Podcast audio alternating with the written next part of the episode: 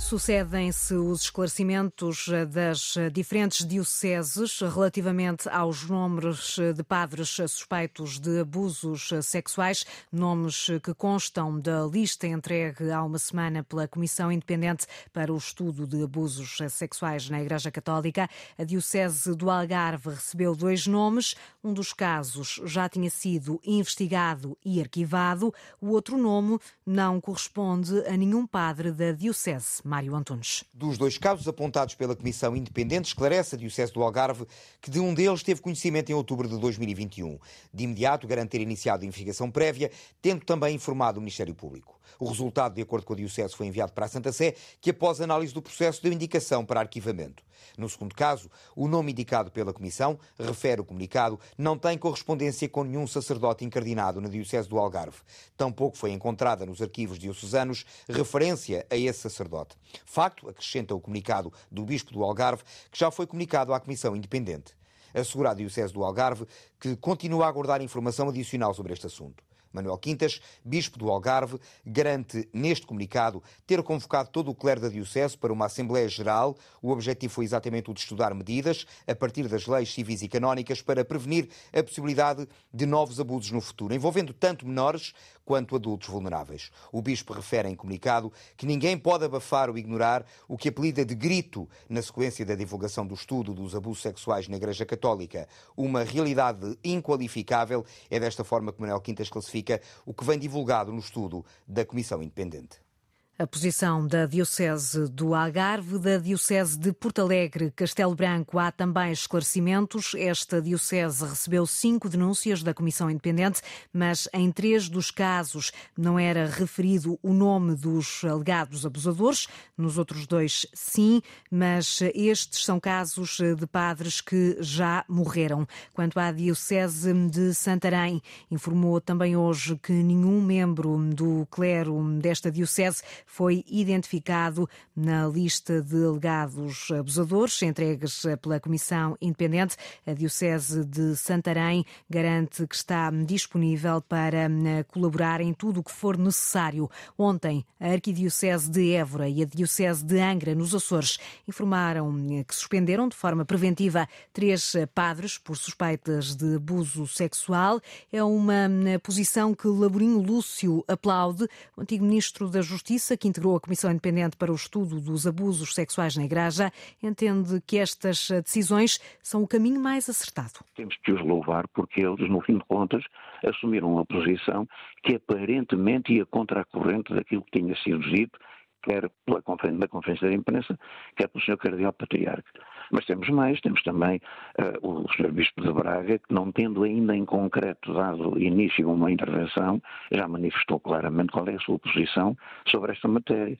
Em entrevista à Antena 1, Labrinho Lúcio assume que o momento atual não é bom e não tem dúvidas de que a confiança das vítimas está, nesta altura, muito abalada. Ainda assim, diz o antigo Ministro da Justiça, há alguns sinais de que a hierarquia católica vá tentar emendar a mão. Defende Labrinho Lúcio que a Jornada Mundial da Juventude em Lisboa é uma oportunidade para a Igreja Portuguesa aparecer no mundo como um exemplo a ter em conta. Para já continuam em funções o presidente do Conselho de Administração da TAP, Manuel Beja, e a presidente executiva da companhia, Christine Urmier Weidner, ainda não foram informados dos prazos previstos para deixarem a empresa.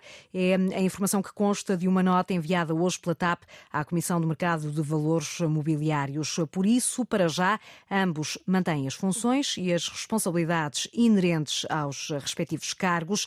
De acordo com este esclarecimento enviado à CMVM, a TAP hum, também não foi ainda informada quanto a eventuais alterações pretendidas pelo acionista Estado para a administração, que hum, tem mandato até 2024. Os serviços mínimos vão manter-se. O Tribunal Arbitral prolongou os serviços mínimos que estão já em vigor nas escolas para a próxima semana. Mantém-se, por isso, a obrigatoriedade de três horas de aulas diárias. Foi a decisão unânime do Tribunal Arbitral, depois de analisado mais um pedido pedido de serviços mínimos para a greve convocada pelo Sindicato de Todos os Profissionais da Educação por tempo indeterminado. Hoje, os sindicatos voltam a ser recebidos no Ministério da Educação. Há mais uma ronda, são negociações suplementares entre sindicatos e governo para hum, tentar um acordo que agrade às estruturas sindicais. Hum, a reunião eh, tem início marcado para as duas e meia da tarde, mas eh, o Ministro da Educação, João Costa, disse já que hum, é pouco provável que se alcance um entendimento em tempo útil. A inflação na zona euro atingiu um novo recorde no ano passado, chegou aos 8,4%. No ano anterior, 2021, a inflação tinha sido de 2,6%. Os dados do Eurostat conhecidos hoje confirmam que nos países da União Europeia a inflação atingiu também o máximo de 9,2%, mais do que triplicou face aos 2,9% de 2021. A maior subida verificou-se nos preços das casas, da água, da eletricidade, do gás e de outros combustíveis, depois no preço dos transportes e, em terceiro lugar, na alimentação, onde o aumento rondou os 12%. Esta manhã houve uma conferência de imprensa no Ministério da Economia, precisamente sobre a subida dos preços dos alimentos em Portugal. A ASAI revelou que produtos como os ovos estão a gerar quase o dobro dos lucros em comparação com o que acontecia há um ano. O cabaz de alimentos essenciais custa agora cerca de 96 euros, quando há um ano custava 75. O ministro da Economia não quer impor preços, mas António Costa Silva avisa que podem estar para breve medidas mais apertadas para proteger os consumidores. Todas as opções nesta altura estão em aberto, inclusive as mais musculadas. Nós, nós queremos tomar essas medidas da posse da, da, da informação devida. E, ao mesmo tempo, há aqui uma interação muito grande com todos os operadores destas várias cadeias do abastecimento alimentar e há também alguns movimentos, por exemplo, recordo aqui a Federação das Cooperativas que produzem leite, por exemplo, saudou todas as iniciativas da ASAI e se predispôs a providenciar toda a informação necessária. Desde o segundo semestre do ano passado, a Autoridade de Segurança Alimentar e Económica instaurou 51 processos crime por especulação de preço. No caso das cebolas, por exemplo, foram detectadas margens de lucro de mais de 50%. A repórter da Antena 1, Oriana Barcelos, passou esta manhã pelo bairro de Alvalade, em Lisboa, onde registou as dificuldades sentidas por muitas pessoas na hora de fazer compras. Quem vai às compras sente a diferença. E de que maneira? Em que produtos é que sente mais? Olha, em todos. Os aumentos no cabaz são generalizados. É tudo. Ainda agora ali olhei para o leite até se assim, uh... mas é tudo. É o leite, é o azeite, é o pão, é tudo. Alface, lombardo, tomate e frutas essencialmente.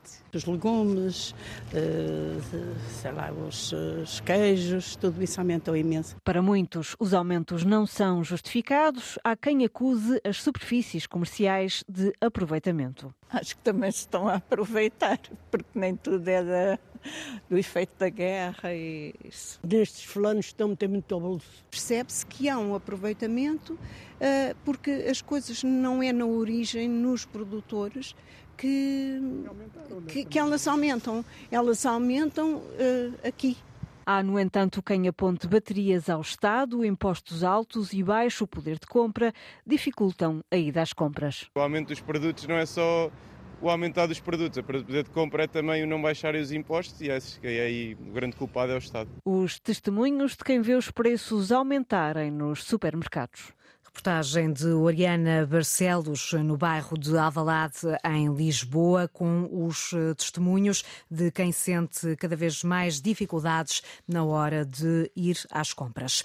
O presidente do Governo Regional da Madeira acusa o Estado de se estar nas tintas para as regiões autónomas, que entende que devem ser vistas como uma mais-valia. Expressões de Miguel Albuquerque na abertura das jornadas interparlamentares do PSD, que decorrem hoje e amanhã na Madeira. Foi lá que Miguel Albuquerque deixou várias críticas, lembrou a importância dos eurodeputados e Inês Ameixa pediu também mudanças. O Estado continua a esquecer-se das regiões autónomas, diz Miguel Albuquerque, que acusa a República de faltar às responsabilidades. Está-se absolutamente nas tintas para a Madeira e para os Açores acha que não tem nenhuma obrigação. O líder do governo regional insiste por isso numa maior autonomia para a Madeira, por exemplo, através de um sistema fiscal próprio. Crie condições para podermos captar empresas. Agora, o que nós podemos ter é a legislação nacional socialista anti-criação de riqueza contra os empresários, com uma burocracia monumental com impostos altíssimos. Nesta iniciativa, Miguel Albuquerque defendeu que as regiões ultraperiféricas da União Europeia significam uma afirmação física da Europa enquanto potência e acusa o Estado português de incoerência. O que é triste é que o Estado está a reclamar sempre da União Europeia uma solidariedade que não tem para com as suas próprias regiões e com os seus territórios. Já José Manuel Fernandes, líder da delegação do PSD no Parlamento Europeu, lembrou os fundos europeus para defender que Portugal tem muito a aprender com a Madeira. Os fundos europeus são mais-valia. Não são para substituir, neste caso, o orçamento da Madeira. E, nesse sentido, também há muito a aprender, em termos nacionais, com a Madeira na utilização dos fundos para que efetivamente eles acrescentem e não substituam. Também Jaime Felipe Ramos, líder do grupo parlamentar do PSD na Madeira, fez uma intervenção na abertura das jornadas interparlamentares para afirmar que a União Europeia sempre foi mais amiga da Madeira do que a própria República Portuguesa. O presidente do PSD, Luís Montenegro, vai passar esta tarde pelas jornadas interparlamentares do PSD que estão a decorrer na Madeira. A Polícia Judiciária está a realizar buscas numa empresa e numa casa em Reguengos de Monsaraz, em causa suspeitas de fraude com fundos europeus. É uma operação desencadeada hoje por uma investigação da Procuradoria Europeia, de acordo com uma nota divulgada precisamente pela Procuradoria Europeia, está em causa uma alegada fraude que hum, pode chegar aos 880 mil euros. Estará hum, a ser investigada a eventual prática dos crimes de fraude na obtenção de subsídio, corrupção ativa, corrupção passiva e participação económica em negócio. As buscas estão a ser realizadas pela Unidade Nacional de Combate à Corrupção da Judiciária. Hum, a investigação ainda está em curso para que se perceba a natureza e a dimensão da fraude. O Primeiro-Ministro assinalou hoje os sete anos de Marcelo Rebelo de Sousa na presidência da República. António Costa garante numa publicação na rede social Twitter que tanto ele como o governo estão empenhados em continuar a excelente cooperação entre São Bento e Belém. O Primeiro-Ministro diz que tem sido anos de saudável e positiva solidariedade institucional. Presidente da República tomou posse para o primeiro mandato em Belém há sete anos.